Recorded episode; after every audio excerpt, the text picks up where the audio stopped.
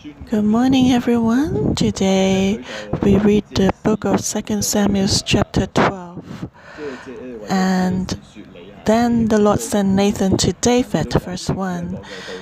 Uh, this happened after David committed adultery. And the Lord sent Nathan to David, and Nathan was very wise. He didn't just go and uh, rebuke David directly, but he told a story. And he said to David, There were two men in one city, one rich and the other poor. The rich man had exceedingly many flocks and herds, but the poor man had nothing except one little ill man, lamb which he had bought and nourished. And it grew up together with him and with his children. It ate of his own food and drank from his own cup and lay in his bosom.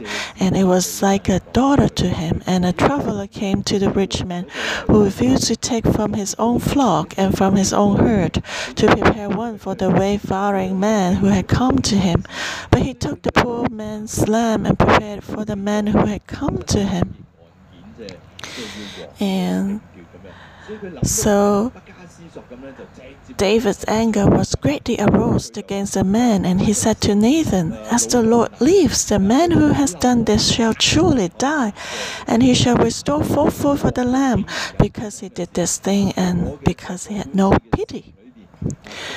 So after David heard the story, he was very angry. He didn't expect that David would be talking about him. He just thought that someone had done this in his country. And Nathan reported this news to him. And David was so angry that he thought that that person should deserve to uh, that person deserved to be punished. And because that wealthy man had no mercy, no pity on the poor man. And David said, He shall restore fourfold for the lamb. David thought that uh, the wealthy man took one lamb, so that's why he said uh, he should restore fourfold for the lamb. But David never, I think David never dreamed that that story actually referred to himself and how much more precious is the life of Uriah. And verse 7 Then Nathan said to David, You are the man. Thus says the Lord God of Israel I anointed you king over Israel, and I delivered you from the hand of Saul. I gave you your master's house and your master's wives into your keeping, and gave you the house of Israel and Judah. And if it had that had been too little, I also would have given you much more. Why have you despised the commandment of the Lord to do evil in his sight? You have killed Uriah the Hittite with the sword. You have taken his wife to be your wife, and you have killed him with the sword of the people of Ammon. Now therefore the sword shall never depart from your house, because you have despised me, and have taken the wife of Uriah the Hittite to be your wife. Thus says the Lord Behold, I will raise up adversity against you from your own house, and I will take your wives before your eyes and give them to your neighbor. And he shall lie with your wives in the sight of this sun. For you did it secretly, but I will do this thing before all, all Israel, before the sun. So basically, um, the Lord gave David a very severe judgment. Um, but in fact, when David heard the story about the wealthy and the poor man, he also gave a very severe judgment. Um, and so basically, he was also judging himself that he should, who would deserve such a punishment. And God said, I've given you everything. I've saved your life from Saul. I've given you honor and everything you wanted, given you the kingship, even many wives. If this is not enough for you, I will give you even more. If it's not enough for you, you should come and seek me, and then I would uh, arrange for you. Why didn't you come to me? Why didn't you lay down your own way of making decision. So when we think that we are the king, like David, when we think we can control everything, when we think that we have the ability to arrange for everything, then that's dangerous because that's the beginning of pride. And the Lord opposes the pride, proud, and lift up the humble.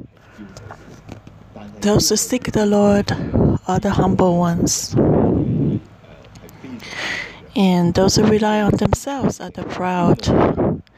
And there are very different outcomes for the proud and the poor.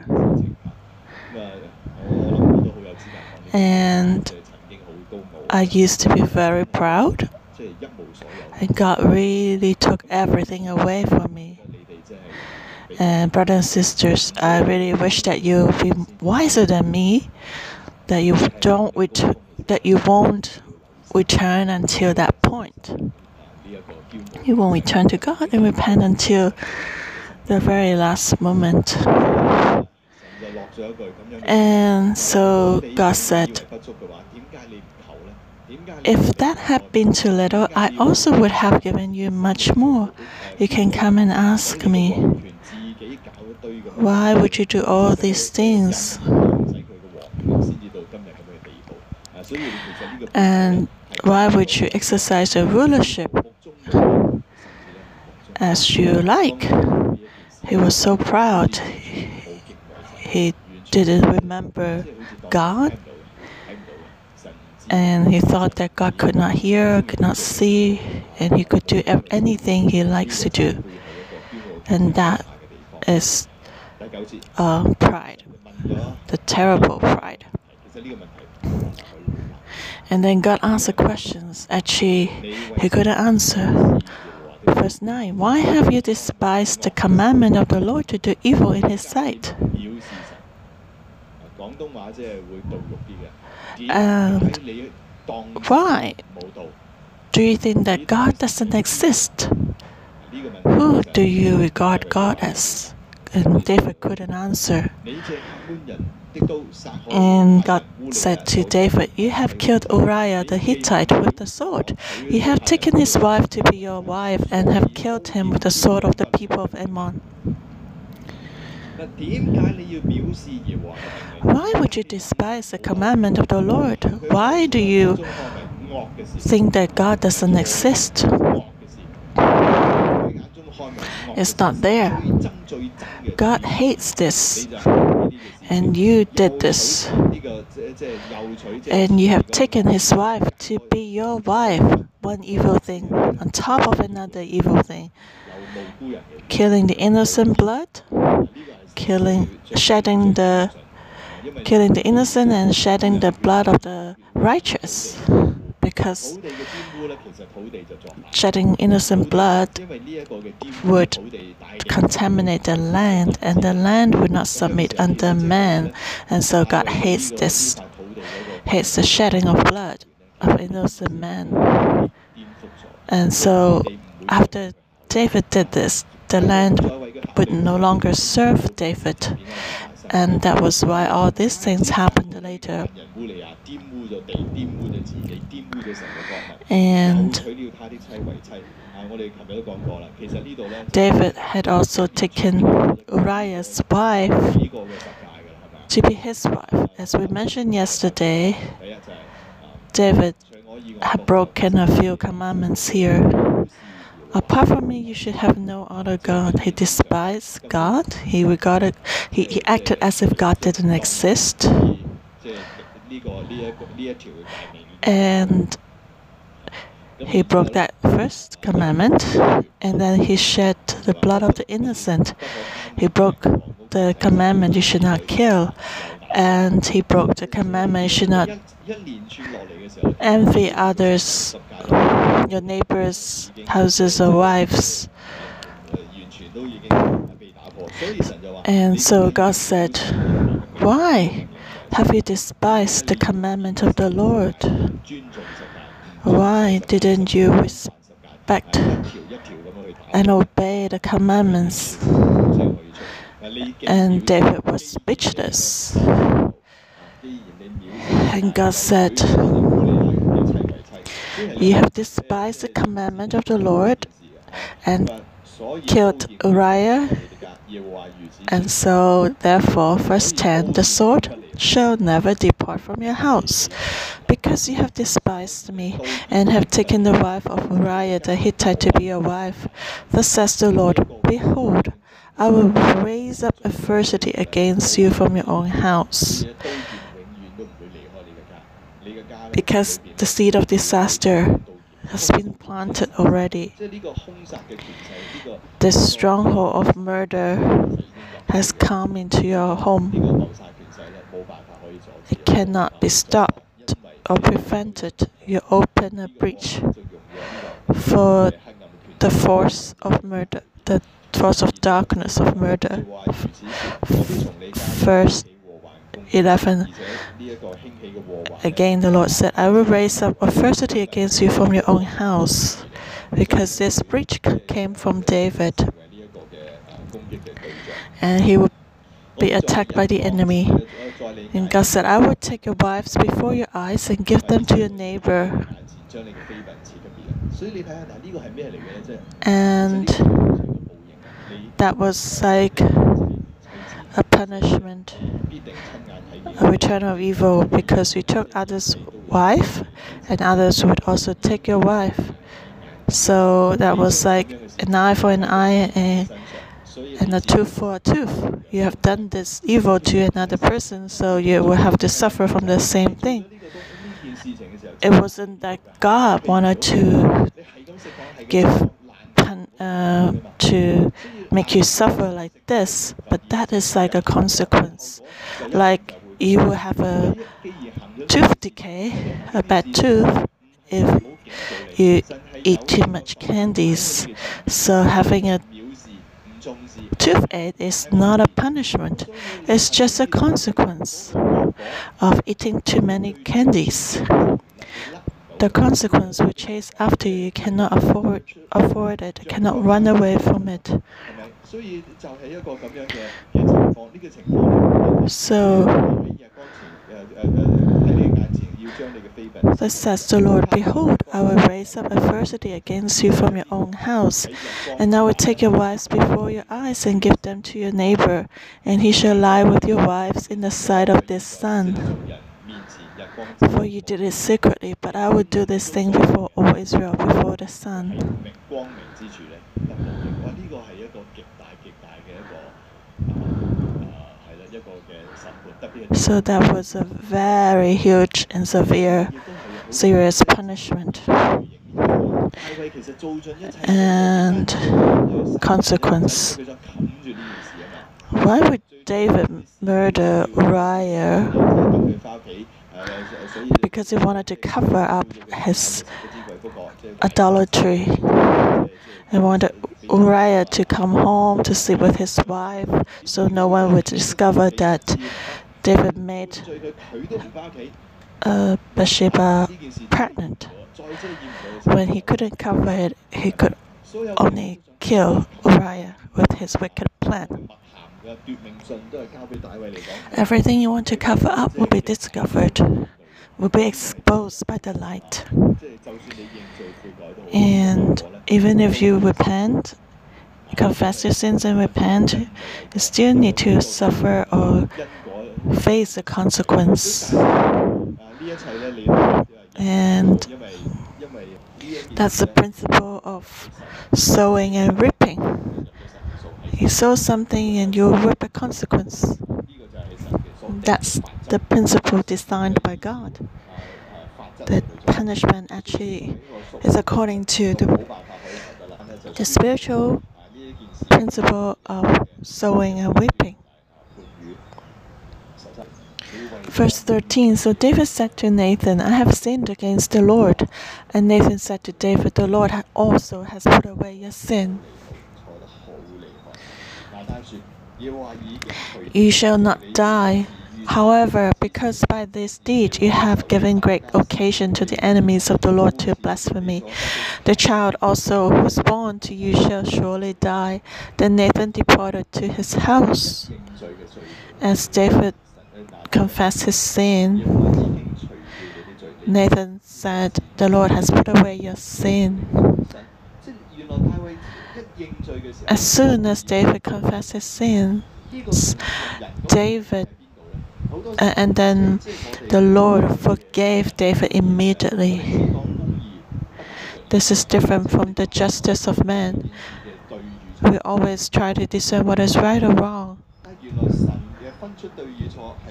We don't give mercy, but for man, uh, for God, God discerns what is right or wrong or judges, but then He gives mercy immediately. God sends judgment, but then He actually wants to build up a person. Mercy always follows justice for us.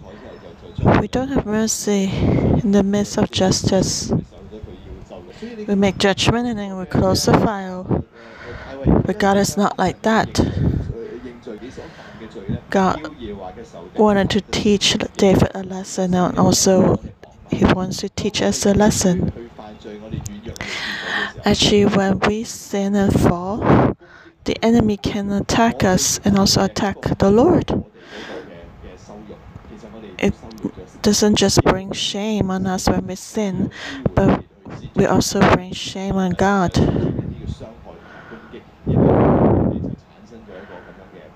because we have a breach. And because of that, this child shall surely die. That's the consequence of sin. That's another spiritual principle. There's no other way. But this son shall surely die. Let's look at the next section. And the Lord struck the child that Uriah's wife bore to David, and he became ill. David therefore pleaded with God for the child, and David fasted and went in and lay all night on the ground. Actually, the Lord did not intentionally kill the child, but his protection cannot be with the child because of the sin. And so, even when David pleaded with God for the child, um, it still he still couldn't survive. Verse 17. So the elders of the of his house arose and went to him to raise him up from the ground, but he would not. None did he eat food with them. Then on the seventh day it came to pass that the child died, and the servants of David were afraid to tell him that the child was dead, for they said, Indeed, while the child was alive, we spoke to him, and he would not heed our voice. How can we tell him that the child is dead? How may he may do some harm? When David saw that his servants were whispering, David perceived that the child was dead. Therefore David said to his servants, Is the child dead? And they said, He's dead. So David arose from the ground, washed and anointed himself, and changed his clothes. And he went into the house of the Lord and worshipped. Then he went to his own house, and when he requested, they set food before him, and he ate. Then his servant said to him, What is this that you have done? You fasted and wept for the child while he was alive. But when the child died, you arose and ate food. And he said, While the child was alive, I fasted and wept.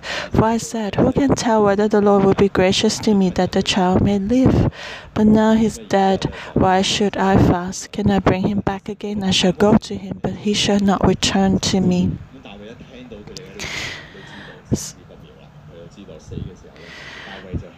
And so the child died after seven, seven days.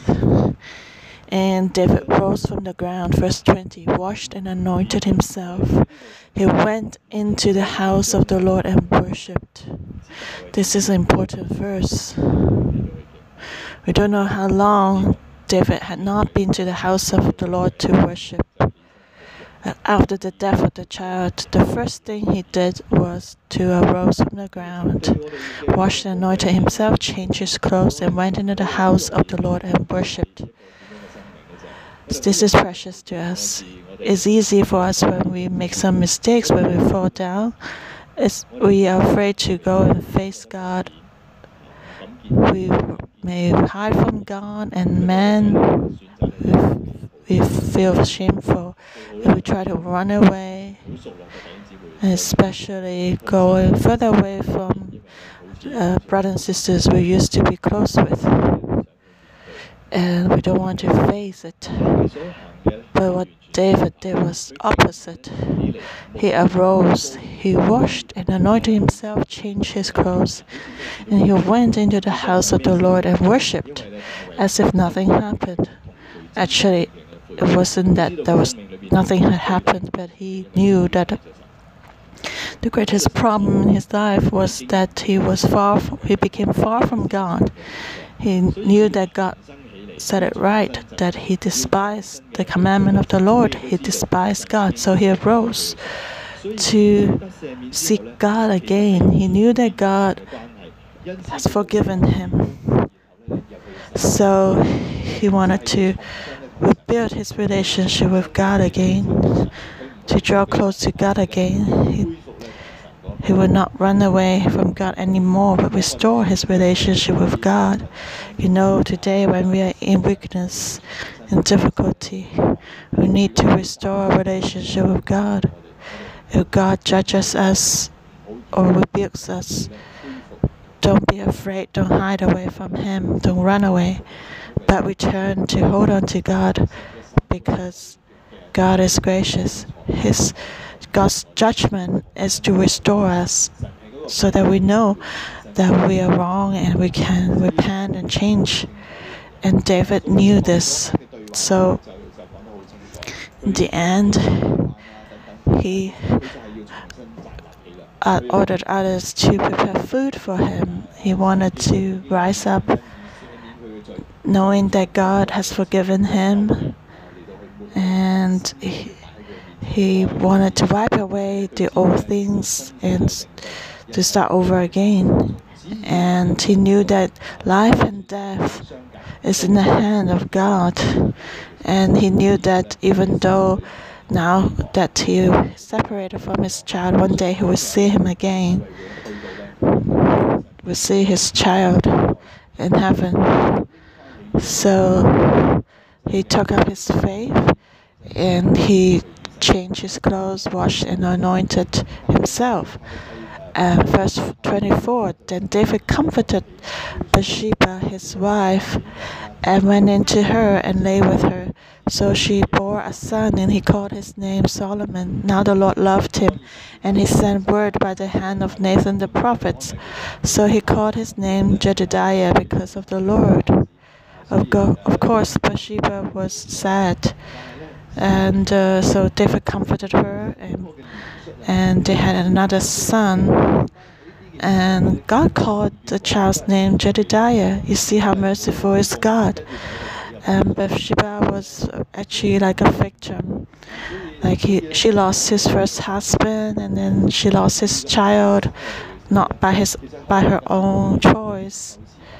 Maybe Bathsheba also felt shameful about this. And so God gave her a son and even sent Nathan to tell her that God has given him a name, Jedidiah, which means God loved him. So God not only built rebuilt David, but God also rebuilt Bathsheba and then verse 26, the last section. Now Joab fought against Rabbah of the people of Ammon and took the royal city. And Joab sent messengers to David and said, I have fought against Rabbah and I have taken the city's water supply. Now therefore gather the rest of the people together and camp against the city and take it, lest I take the city and it be called after my name. So David gathered all the people together and went to Rabbah, fought against it, and took it. Then he took the king's crown from his head. Its weight was a talent of gold with precious stones, and it was set on David's head. Also, he brought out the spoil of the city in great abundance, and he brought out the people who were in it and put them to work with saws and iron picks and iron axes, and made them cross over to the brickworks. So he did to all the cities of the people of Ammon. Then David and all the people returned to Jerusalem. So when this happened, in the front line of the battlefield, Joab was still fighting against the enemy, and then and he was having victory, and so Joab sent messengers to David, asking him to come to the city. Otherwise, uh, he would take the city and it would be called after his name. So from here, we, we notice that Joab became proud and he didn't come to the king, send messengers to the king and say, Now, this is the situation. Uh, what should I do? Uh, instead of like ordering David to come directly that you should do this, otherwise it will be like this. So it was like Joab commanding David because Joab knew about David's secret, what he had done in the darkness. So he was like threatening David. You see, when the breach is open up, um, um, so the, the person will be subjected to the attacks of different forces of darkness. Now Joab also became proud. And the stronghold of pride had attacked or infiltrated the dynasty of David already. So in this chapter we can see that God's judgment is severe, but He's also gracious. So we should hold on to the grace which can save us from pride. We should know that we are the ones who receive mercy and we can also extend mercy to others.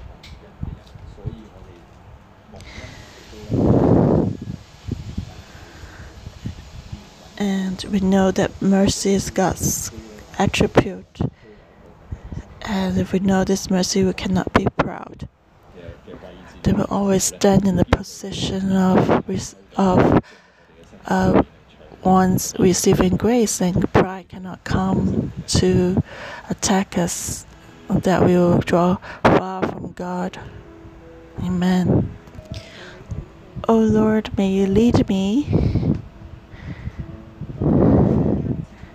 and examine my heart and know my heart and know my weaknesses. Be in me, protect me, and lead me into the eternal life. Lord, may you examine me Lord, may you examine my heart. No, no. Lord, please examine what is not pleasing to you. We may not be aware of that. We may just walk according to our own will as if God doesn't exist here, just like David. When he saw Bathsheba, he was filled with lust. When Bathsheba was pregnant, David wanted to resolve this problem and he even shed innocent blood. He killed Uriah. He made a mistake. He thought he could cover up or redeem the wrongdoing. And he forgot about God. forgot that God had built him up.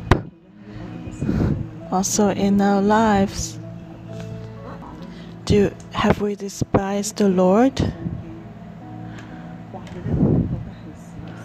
We think that it's just something small.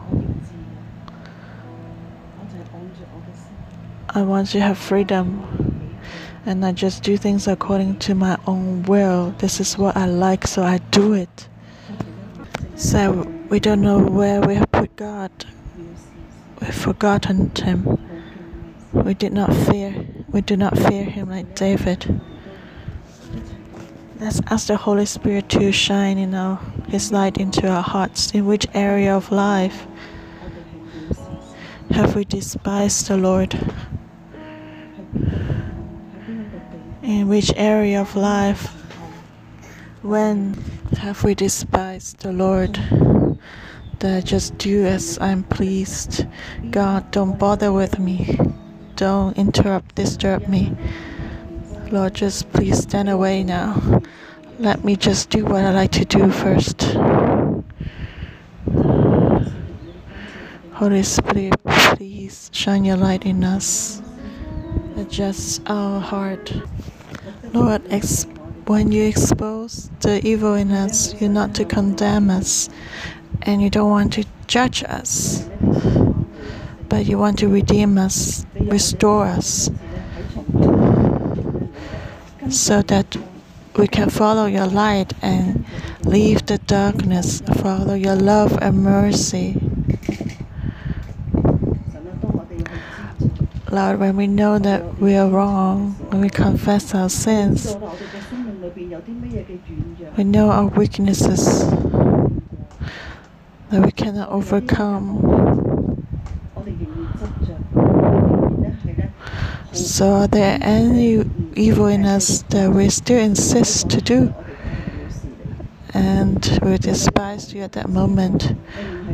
Lord, we know that you are not here to condemn us, to nail us onto the cross, but you're giving us the opportunity to return to you. You are merciful, full of grace, and you sustain and support us. You lead us out of the darkness. Lord, maybe we have not experienced this light for a long time because we've been hiding in the darkness. Lord, I thank you and praise you through the scripture today, through the morning devotion. Just as you have given grace to David, that you build David so that he could return to you today your rebuke when it comes to us. Your goal is to help us to repent and return to you. Lord, may your light and your Holy Spirit lead us to return. To return completely to you. Holy Spirit, lead us into your eternal path. Let's worship the Lord again. So we know our faults and sins. We tell the Lord we have sinned against you. In the past, we may just do everything as we like. We may have neglected and despised you and not followed you. Lord, please give us a fearful heart to fear you so that we let you sit on the throne of our hearts again. We just want to fear you and worship you. And now I invite you to stand up now where we confess our sins and ask for His mercy so that we can return to Him. Let's give Him the throne of our life. Invite Him to be the center of the throne of our life and receive our worship because you're worthy, Lord. Lord, I thank you and praise you. Holy God, we praise you. because in you there's no fault, there's no darkness. Lord, may you lead us into your holiness, into your light. Take away all our darkness, the darkness in our heart, the, the self accusation and guilt, and take away everything that we want to do and that we do it as we are pleased. Lord, we want to return uh, to you again. Lead us to every step of the way. In every situation, Lord, we want to fear you. Lord, we want to fear you. Help us not to despise you, but to know that you are with me in every situation. You are with me, and you're in my life. Help us always reflect and have a heart of fear towards you, to honor you, to know that you are with us, so we can have a thankful heart, to know that you are with us.